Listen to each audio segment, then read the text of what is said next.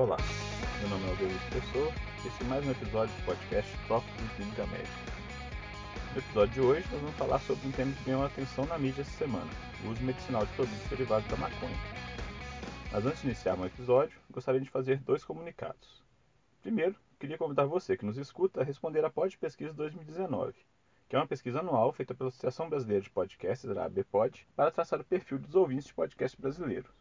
É importante participar para poder ajudar a conhecer os ouvintes de podcast e, claro, mostrar que você ouve e gosta do Tópicos em Clínica Médica.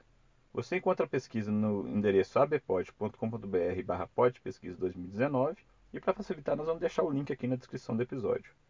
Mas não perca tempo, a pesquisa vai só até dia 15 de dezembro. O segundo comunicado é que faremos nossa pausa de fim de ano, de 17 de dezembro até 7 de janeiro. E em 2020 nós voltaremos com algumas modificações e reformulações. Nesse período, aproveite para revisitar seus episódios favoritos e não deixe de nos enviar sugestões e críticas pelo nosso perfil do Instagram, o arroba Podcast, ou pelo nosso e-mail, topicspodcast.gmail.com. Aproveito ainda para, em nome de todos os realizadores do Tópicos, agradecer a vocês por nos acompanharem até aqui e nos ajudarem a crescer. Esperamos poder continuar juntos no próximo ano, contribuindo para difundir boas práticas e conhecimento médico, sempre baseados na qualidade e na melhor evidência disponível. Bom, voltando ao tema do episódio, nós resolvemos falar sobre esse assunto após a aprovação pela Anvisa da comercialização de produtos medicinais à base de cannabis no Brasil. Esse é um assunto que está sempre na mídia e em geral leva a debates muito passionais, com muito ativismo, com reações às vezes viscerais, tanto por parte de quem defende, quanto por parte de quem é contrário à regularização e ao uso medicinal da maconha e seus derivados. Outro fator que a gente não pode esquecer nesse debate são os custos comumente altos desse tratamento, evidenciando a presença de outros interesses em jogo, como por exemplo interesses financeiros, interesses da indústria, de órgãos governamentais e até mesmo da própria sociedade, que por vezes se torna responsável por arcar com essas despesas. Não é nossa intenção aqui tomar partido de nenhum dos lados, mas sim tentar debater um pouco sobre o que se tem de evidência científica sobre o tema e tentar fazer uma análise crítica desses dados. Os medicamentos derivados de cannabis são um grupo grande de substâncias, geralmente chamadas em conjunto de canabinoides. Eu não vou falar aqui da especificidade de cada uma dessas substâncias ou sobre o funcionamento do sistema endocannabinoide. Nós vamos focar nas evidências de indicação e uso dessas substâncias. Atualmente elas têm alegada indicação para inúmeras situações, nos Estados Unidos, por exemplo, as várias legislações estaduais mencionam mais de 50 indicações diferentes. Mas em sua grande maioria, essas indicações se baseiam em mínima evidência, geralmente estudos pré-clínicos, modelos experimentais ou animais, ou simplesmente em relatos anedóticos isolados. Vamos aqui focar somente nas indicações onde existe algum dado mais robusto, baseado em ensaios clínicos, principalmente. O FDA, assim, aprova o uso de canabinoides em poucas situações, a se saber. No tratamento de náuseas e vômitos associados com a quimioterapia, no estímulo de apetite em pacientes com caquexia, com HIV ou câncer, e terceiro, no manejo especificamente de duas síndromes epiléticas raras da infância, conforme nós vamos falar à frente. Outras duas indicações que a gente encontra ainda algum respaldo também na literatura seria o tratamento da espasticidade e o tratamento de dores neuropáticas crônicas. Bom, falando então um pouco de cada uma dessas indicações, primeiro o uso de medicamentos à base de maconha para tratamento de náuseas e vômitos relacionados à quimioterapia ele é aprovado pelo FDA desde a década de 90. De fato, tem uma meta-análise da Cochrane de 2015 que mostra que, ainda que a maioria dos achados sejam classificados como de qualidade baixa ou muito baixa, existe realmente uma eficácia no controle de náuseas e vômitos quando a gente compara os canabinoides com o placebo. Porém, a gente não encontrou nenhum benefício quando eles são comparados com outros antieméticos, sendo que se encontrou sim uma maior incidência de efeitos colaterais, ainda que leves, dos endocannabinoides. Outra ressalva é que os estudos foram todos realizados antes de 1991. Então não vai fazer comparação com remédios mais novos, como por exemplo a ondansetrona, que poderia ser possivelmente mais eficaz e mais bem tolerada. Com relação ao estímulo de apetite em pacientes com HIV, um único canabinoide, o dronabinol, parece ter evidência de levar a algum ganho de peso, cerca de 100 gramas quando comparado com uma perda de 400 gramas no grupo placebo. Novamente, não incluindo comparações com outras intervenções ou em pacientes que estivessem fazendo uso de, dos esquemas antirretrovirais modernos. E também com a qualidade metodológica baixa e um risco de viés considerável dos estudos. Com relação ao uso em epilepsia, somente o canabidiol, ou CBD, mostrou alguma eficácia. E até o momento, somente em duas síndromes epiléticas raras da infância, a síndrome de Dravet e a síndrome de Lennox-Gastaut, que em conjunto deve responder aí por cerca de 6, 5 a 6% dos casos de epilepsia infantil. Essas são síndromes graves caracterizadas dentre outras coisas, por apresentar diversos tipos de crises convulsivas refratárias, além de grave acometimento cognitivo e funcional. Os ensaios clínicos mostraram uma redução do número de alguns tipos específicos de crise percebidos pelos pais, mas não mostraram uma redução de todos os tipos de crise, bem como de outros desfechos, como desenvolvimento de estados epiléticos, de internação por crise, de melhora da cognição, de comportamento ou de mortalidade.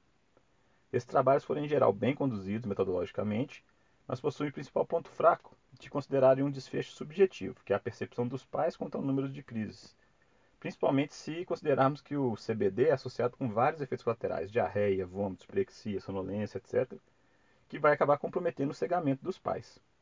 É de esperar que isso tenha uma repercussão significativa. Existem, por exemplo, outros trabalhos que mostram que os pais, principalmente quando eles estão muito engajados e procuram bastante conseguir o CBD para seus filhos, tendem a reportar uma resposta melhor ao, ao uso da medicação.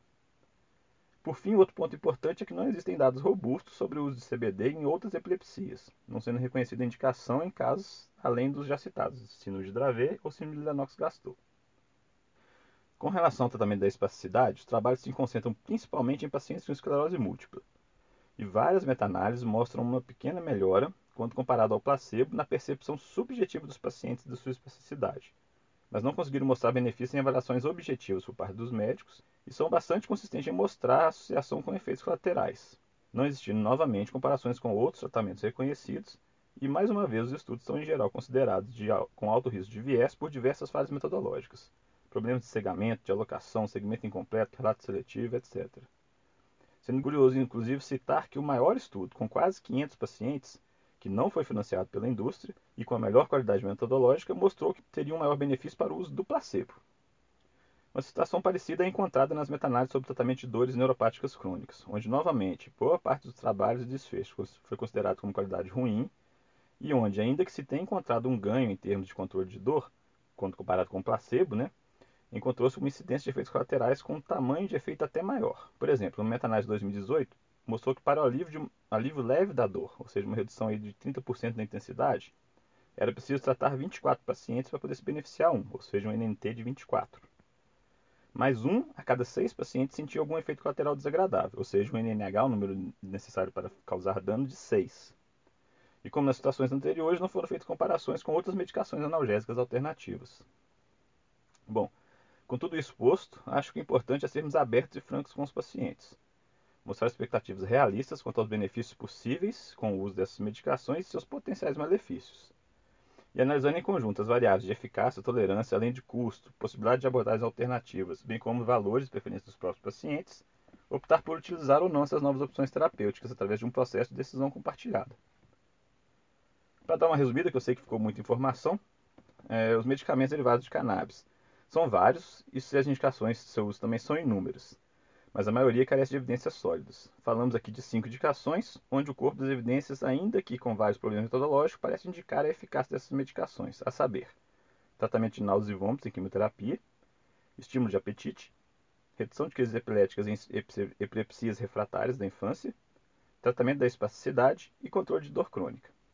Em todas essas situações parece existir alguma evidência de eficácia, mas não se deve desconsiderar a possibilidade de efeitos colaterais, que é real e importante além da possibilidade do uso de abordagens alternativas. E mais do que nunca, é importante informar bem os pacientes sobre os reais benefícios e riscos, além de conhecer seus valores e preferências, de modo a tomar uma decisão terapêutica que vise o seu melhor interesse. Bom, por hoje é isso. Muito obrigado. Até a próxima.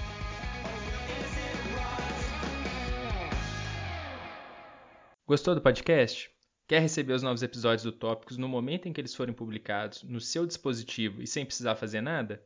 Basta assinar o Tópicos em Clínica Médica no Spotify, no Deezer ou no seu agregador de podcast favorito.